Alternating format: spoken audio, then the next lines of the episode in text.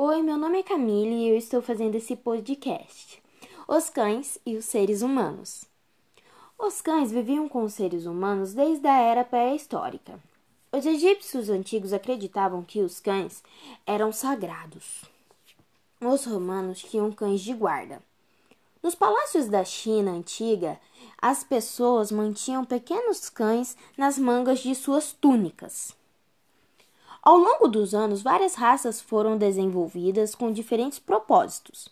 Cães pequenos como o poodle e o pug foram criados para ser animais de estimação.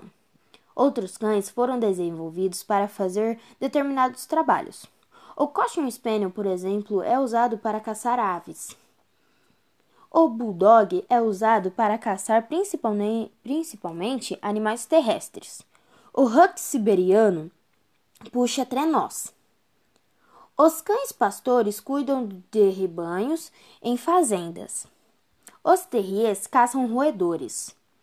Muitos desses cachorros são hoje apenas bichos de estimação, mas alguns ainda fazem seu trabalho tradicional. Hoje, os cães de trabalho têm muitas outras funções. Alguns são treinados para farejar explosivos e drogas. Outros procuram pessoas desaparecidas.